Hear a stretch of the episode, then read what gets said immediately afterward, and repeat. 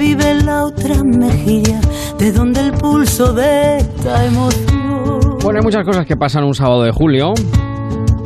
Y una de ellas, como digo, a esta hora, eh, nosotros además decimos, llevamos ya mucho tiempo que decimos que somos como los artistas, trabajamos más en verano que en invierno, eh, y me van a permitir que en este programa, que la música es fundamental, pues salude, porque además así lo ha querido y ha tenido a bien, en plena prueba de sonido un concierto esta noche en Benalmádena, pues a quien tiene una de las voces más impresionantes, sensacionales del panorama musical, yo diría español, hispanoamericano e internacional. Aquí está ella.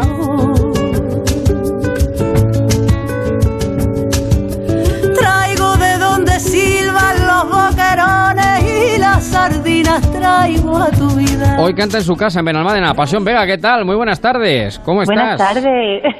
¿Cómo te va la vida, querida amiga? La verdad. Sí, sí, sí, sí. Estás en ello, ¿no? Porque estás a punto de hacer, en fin, eh, de probar un poquito, ¿no? Para el Sí, programa, para el estamos, concierto. estamos en plena prueba de sonido en un día de mucho calor como, como está siendo hoy, Pero con mucha alegría de estar aquí con toda esta familia de músicos, con esta familia, eh, con este equipo tan fantástico que tengo y todos con una sonrisa a pesar del calor. Y que cantas en casa, que te vas a Málaga, que estás en tu casita, como quien dice. Pues sí, estoy al ladito de mi casita, muy contenta, muy contenta. eso sí. todavía, todavía mejor. Bueno, eh, Pasión Vega, eh, 40 quilates, que es el disco que sacaba hace muy mm, pocos meses. La verdad es que, claro, en tu caso se da, y permíteme que te tute, que quizá pues por la, por la familiaridad de escucharte tantas veces, ¿no? Y tantas veces cantar, claro, tú es que el problema es que empezaste muy joven, claro, es que empezaste jovencísima. Entonces ya tienes, vamos, para, para 40 quilates, 40 toneladas, para, por lo que quieras, vamos, puedes hacer mi remis y requete Bueno, lo que tú quieras. Cuando una profesión es tan vocacional, ¿no? Como, como la de la música, yo creo que todos los músicos empezamos jóvenes desde pequeños porque porque es algo que con lo que tú naces, con esa inquietud, es un modo de, de expresarte, una manera de, de vivir. Y entonces, sí, empecé joven, muy joven. Lo que pasa que es verdad que fui descubriendo poco a poco, pues, o estudiando, mejor dicho, estudiando si la posibilidad de dedicarme a esto era, era mm, natural o, o si debía coger por otro camino, ¿no? Pero, pero sí, sí, la verdad que ya son 25 años Madre mía. de carrera y, con un resumen positivísimo, muy contenta y haciendo yo te lo que a me gusta.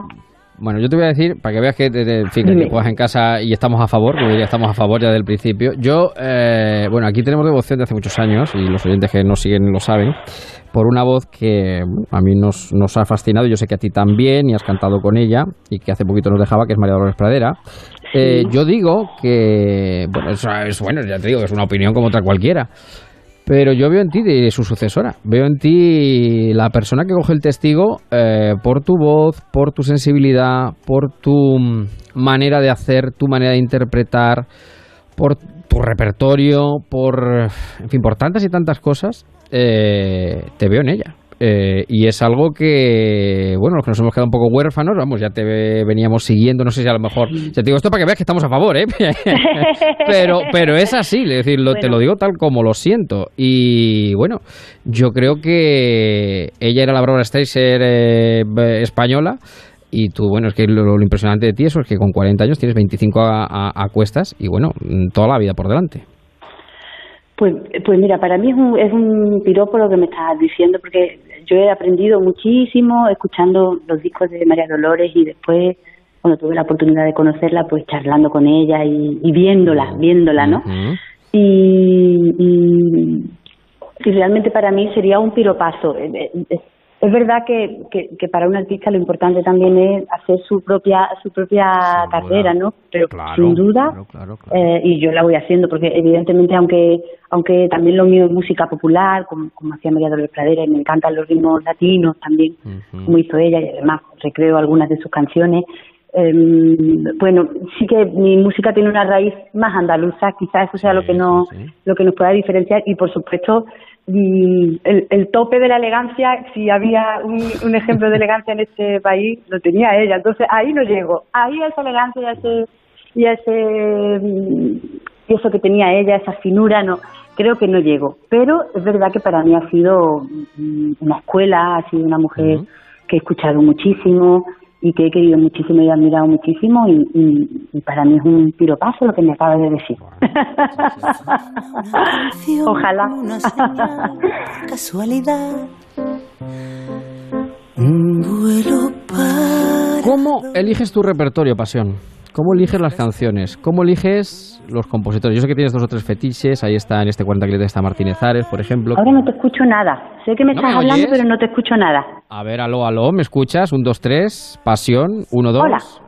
¿Me oyes? Ahora un poquito mejor. Ahora un poquito mejor. Te decía que cómo escoges el repertorio, los temas que cantas. Digo que sé que tienes eh, varios compositores fetiche, por ejemplo Martínez Ares, uno de ellos, ¿no? Que eh, vuelves con él, pero ¿cuál es, eh, qué es lo que te hace de cantar finalmente para elegir un tema u otro a la hora de interpretarlo y de meterlo en un trabajo tuyo, en un disco?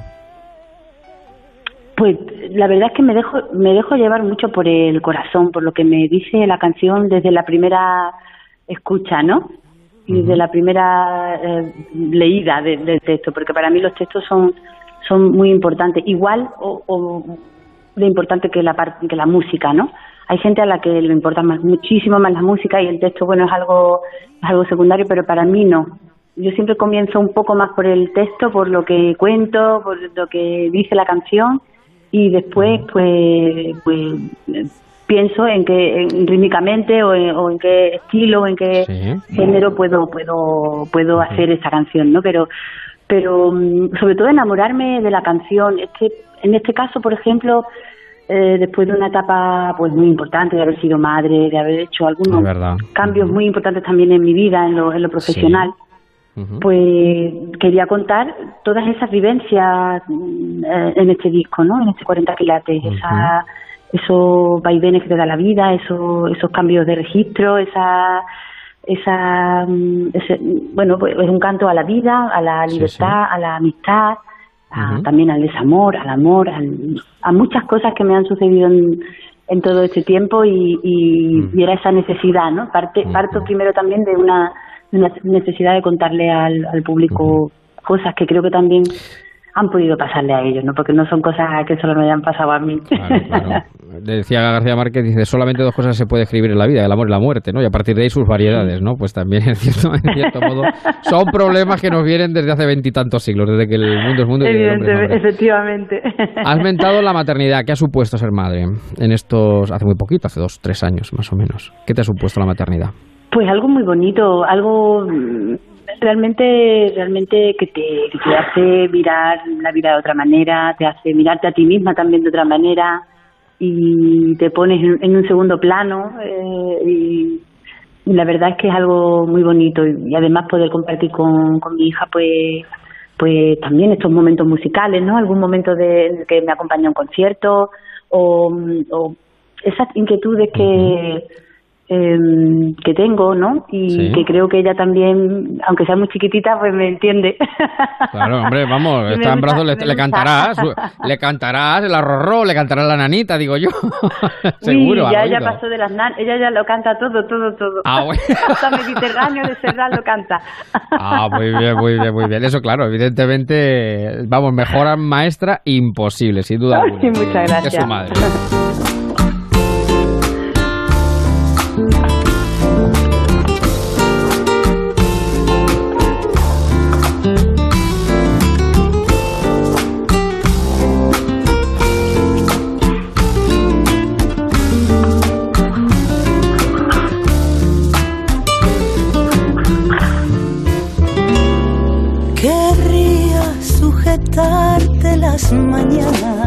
Este fue el primer single de los 40 quilates. Que se me saltaba la lágrima cuando lo escuchaba, si te digo la verdad, porque es una canción bellísima. Sí, sí, sí, sí. Pero si es que, si es que, es que, es que al final, a la hora de cantar, es lo que cantas, es verdad, el texto es tiene que tener fuerza, evidentemente, pero no solamente es cantarlo, sino cómo lo cantas. Es como la radio. La radio es tan importante lo que dices como cómo lo dices. Pues al final, a pues la hora de cantar. No basta con, con, serlo, sino parecerlo. Más o menos, cógelo por ahí, cógelo por ahí. Pero, pero esa canción eh, eh, tiene un mensaje muy, muy positivo, es un mensaje muy fresco sobre, sobre el amor que a veces está todo muy manido, ¿no? Todo el vocabulario que utilizamos para hablar de, esas sensaciones de, la emoción de, estar enamorado, ¿no? De, los deseos que uno tiene cuando, cuando te enamoras de alguien o te gusta alguien. Eh, a veces está todo muy manido y me parece que el canca pues tiene, tiene ese punto de frescura, de, niñez, que, que, le da ese toque tan, tan, especial componiendo. Me encanta, soy súper fan de, de Canca y, y esta canción es un, talentazo. Quería que estuviese en este disco. Sí, sí, sí. El Canca es un talentazo nuevo, también malagueño, ¿no? Es, eh, también, malagueño, sí. También de la zona, también de la zona. bueno, esta, esta señora que está hablando con nosotros, que está aquí en marcha esta tarde de Onda Cero, eh, cada vez que ha actuado en el Teatro Real, por ejemplo, lo ha llenado, lo ha reventado, no ha quedado ni un solo billete que estamos hablando en el Teatro Real de Madrid. Y bueno, quiero decir es que eso no todo el mundo lo consigue. Y tú lo has hecho en las veces que, que has actuado allí. Y bueno, yo creo que es una de las grandes voces, sin duda alguna, que tiene el programa español, y como decía antes, internacional. Actúa esta noche en Bedalmádena. Y bueno, el verano, ¿cómo se presenta? Supongo que.